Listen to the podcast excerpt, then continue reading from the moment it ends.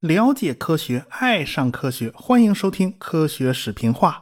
咱们闲言少叙，书接上文。上文书说到了啊，阿波罗十三号的服务舱突然发生了爆炸。这个飞船的服务舱里面有两个氢气罐啊，氢气罐呢长得就是一个胶囊的形状。这个氧气罐呢要比氢气罐就小得多了，它是个球形。但是你别看那个氢气罐那么大，只装了十三公斤的液氢，氧气罐呢却装了一百四十八公斤的液氧。因为液氢的密度实在是小的可怜，那么大一罐子装不了多少。这一爆炸就不要紧呢，导致这个氧气罐的指数呢就唰唰的往下掉，估计呢就漏的没剩下多少了。这还导致了燃料电池也被炸坏了。燃料电池呢不仅仅是提供了十四千瓦的电力，还要提供干净的水。这个水不仅仅要供宇航员们来喝，还要提供给仪器作为降温来使用。所以这个水还是非常重要的。缺了这东西呢，就玩不转了。这三个人一下就陷入了绝境。好在呢，此前已经在登月飞船的设计过程之中啊，就考虑到是要当做救生艇来使用的。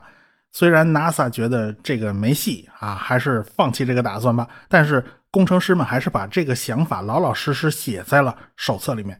如果不是事先有所准备，如果不是事先把它写下来了，呃，这仨肯定就回不来了。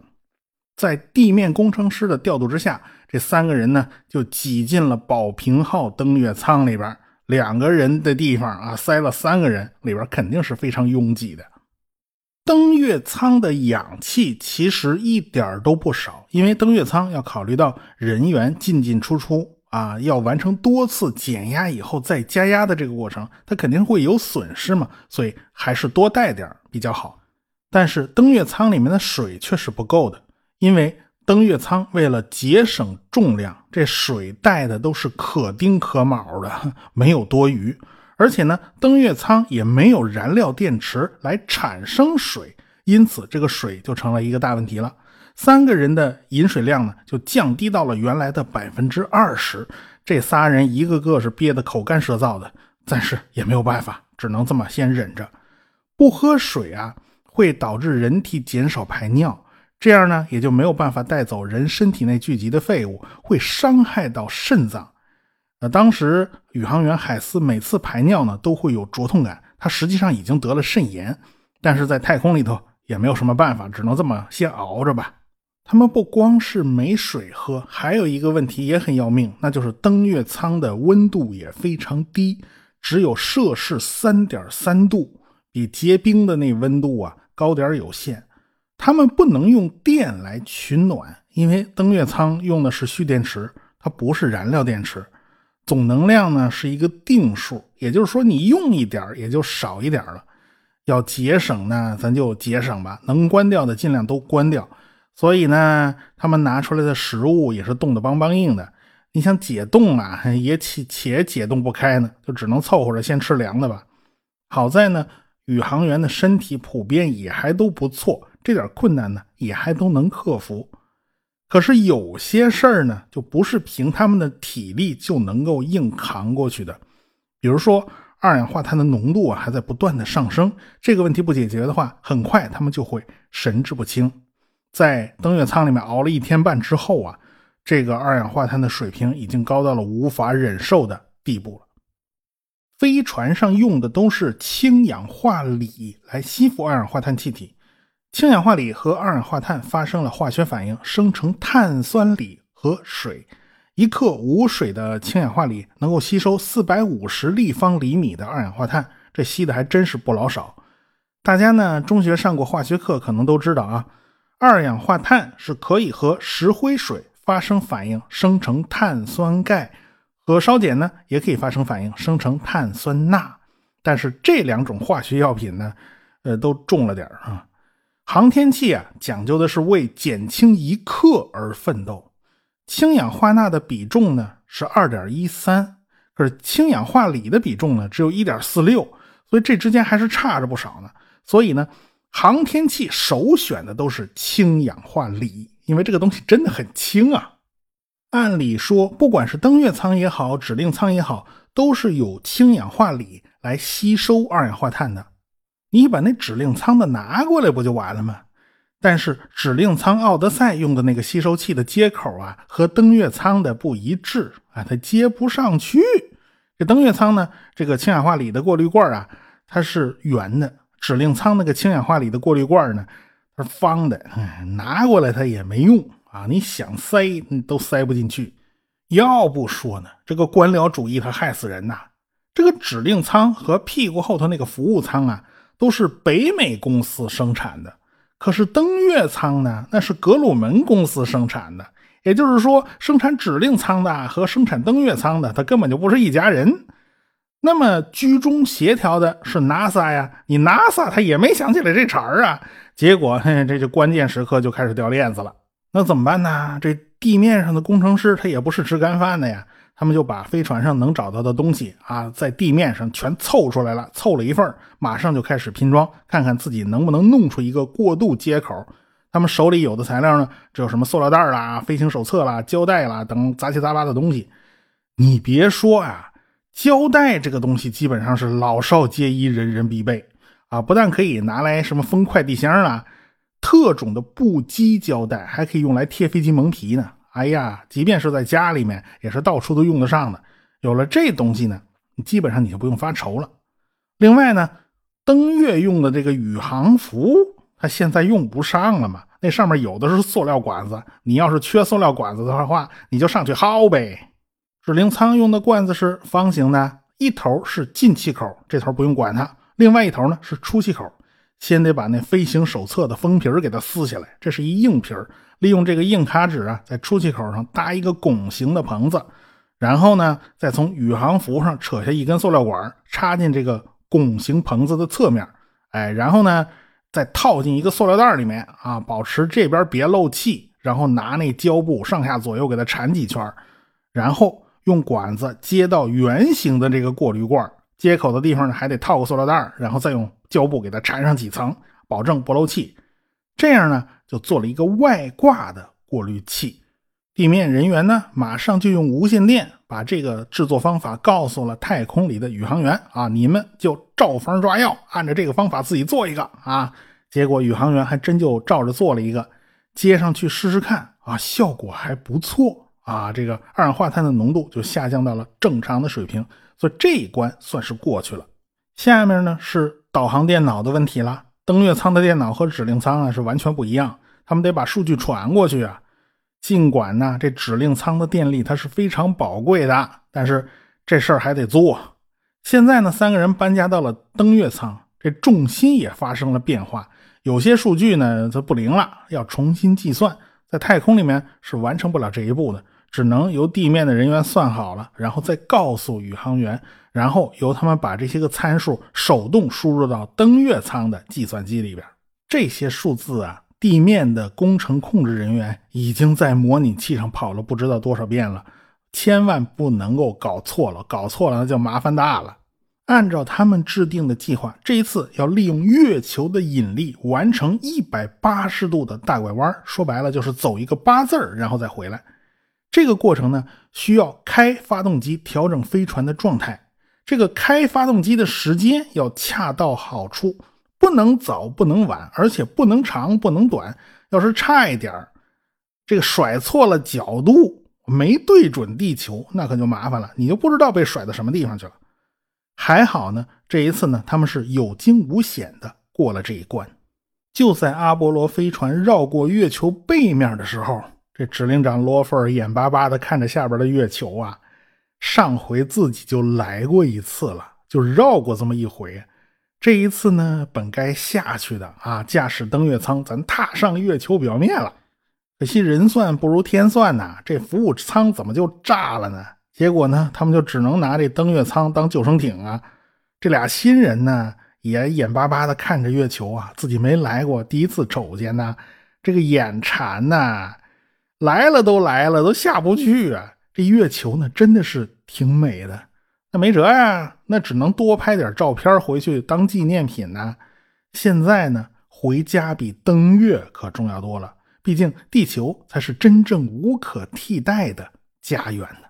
从月球背面绕出来以后，这飞船的方向呢就开始是对着地球方向飞过来了。这导航呢全靠着宇航员自己手动操控。好在宇航员呢事先都经受过训练，地面指挥三个人利用太阳作为参照物进行计算。他们导航望远镜啊早就被炸坏了，没法用，只能靠肉眼来估算地球的位置。你得让这个窗子啊对着地球的方向。啊，这个地球恰好在出现在窗子的某个规定位置啊，那就说明是对准了。这三位就在太空里面足足熬了六天，这段日子真是非常难过，这都不是一般人能承受的。他们又冷又饿，能喝的水呢也就那么一点点，要处理的事情呢还有那么多，而且这点事儿啊，动辄就性命攸关呢，你按错一参数就麻烦了，所以他们的精神压力也非常大。这海斯呢，比另外两位更倒霉，他得了肾炎，正那发烧呢。他算是吃尽了苦头啊！一直到了四月十七号，他们已经接近地球了，要返回地球大气层了。只有指令舱奥德赛才能承受大气层的高温，登月舱宝瓶座他没这个本事，所以呢，他们只能从登月舱返回到指令舱。咱们搬家搬回来了，他们先要去打开所有的仪器。地面控制人员也在为他们担心，因为这么多天了，这个指令舱里面压根就没有人，温度也很低，因为所有的电都关掉了嘛。如果啊有个水汽在那儿冷凝成了水珠，导致某些线路出现短路，你这一开开关，这砰的一下着起来，那可不是闹着玩的。好在这样的情况并没有发生，也就是说指令舱里面的电顺利接通了。指令舱呢有自己备用的氧气罐。这点氧气啊，支撑不了多长时间，但是用于返回地球也还是够用的。而且登月舱的电力还要尽量的往指令舱调集，说白了就是拿登月舱当充电宝啊！这登月舱本来不是干充电宝这活的嘛，所以它只能充回去百分之二十到百分之三十的电，但是收集一点是一点吧，要多少是多啊，是吧？最终登月舱呢是要被抛弃的。不过呢，这次因为情况太特殊了。地面控制人员呢，让他们先把屁股后边那个服务舱给扔掉，就是为了争取看一眼这服务舱到底出了什么毛病了，到底发生了什么事儿了。等他们把服务舱给扔掉了，这个服务舱就自由了，你慢慢去飘吧，就慢慢的飘过了指令舱的窗前。大家赶紧就给那服务舱拍照啊！这时候他们才第一次看到了服务舱发生了什么事儿，他们惊讶的发现。燃料电池和氧气罐上的整块面板都被炸飞了，而且高增益天线也被炸坏了。他们这几天呢，就只能靠备用天线和地面联系。总之，这个损坏是非常严重的，炸得非常惨呢。所以他们必须留下大量的影像资料，回去呢还得做事故分析用呢。服务舱被抛掉以后呢，就轮到登月舱了。他们呢还有点舍不得，从登月舱里面拿了一点东西当做纪念品。然后三个人就回了指令舱，现在呢就得把登月舱扔掉了啊！这三个人还真是挺有感情的，毕竟这个登月舱啊救了这三个人的命啊！地面控制人员呢也有点恋恋不舍，他们对着登月舱啊就深情地说了一句：“再见，宝瓶座，谢谢你。”尽管恋恋不舍呀，没办法，你该扔还得扔啊！最后，宝瓶座还是进入地球大气层烧掉了。这是少有的烧毁在地球大气层之中的登月舱。接下来的事儿就是奥德赛这个指令舱要重返大气层了。九十九败都败了，就差这最后一哆嗦了。在返回的时候呢，这飞船和大气摩擦，这个烧蚀材料呢会不断带走热量，这个过程呢会产生黑障，也就是等离子体会充满整个飞船的周围，吃掉无线电波。飞船和地面的通讯呢，也就断了。偏偏阿波罗十三号返回大气层的这个黑障啊，特别长，比别的长了六分钟。因为他们的飞船呢比较轻，原本呢是应该从月球上运回一些岩石的，但是这次他们没降落，也就没带这些个岩石，所以这个飞船呢就比预计的要轻。所以他们落回来的速度呢也就慢一点，时间也就长一点。可是这么长的时间，那隔热层会不会被烧坏呢？NASA 的这些工程师里面心里也没底，大家那心都提到嗓子眼儿了。他们一遍又一遍的呼叫奥德赛，但是奥德赛没有回音，听到的只有沙沙沙的这电流噪音。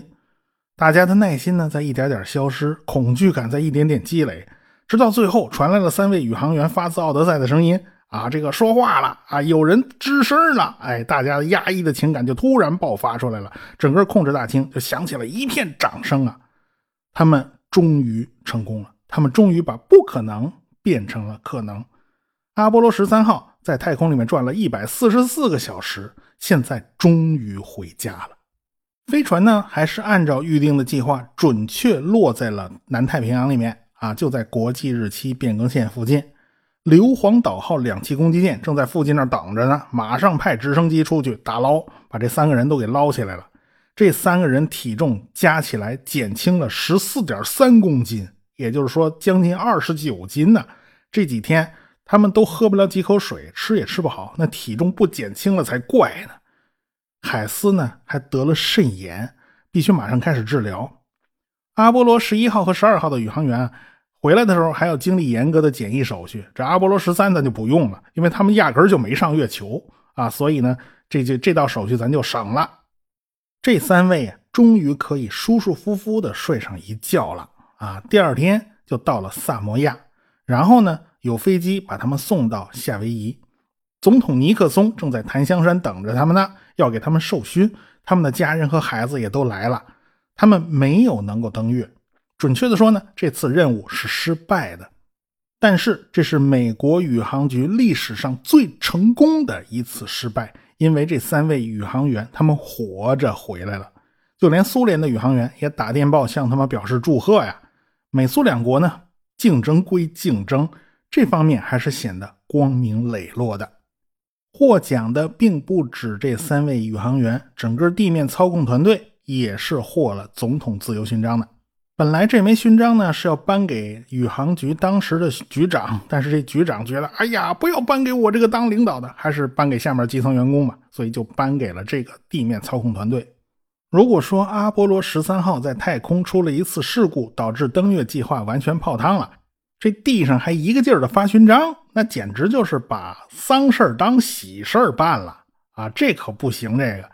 所以呢，NASA 在表彰完了有功人员之后，还得检讨我们这个阿波罗十三到底出了什么毛病了？是哪儿出了毛病？它就在太空里炸了。追来追去，发现了其中的来龙去脉。北美公司呢是服务舱的制造商，他们订购了一批液氧罐子。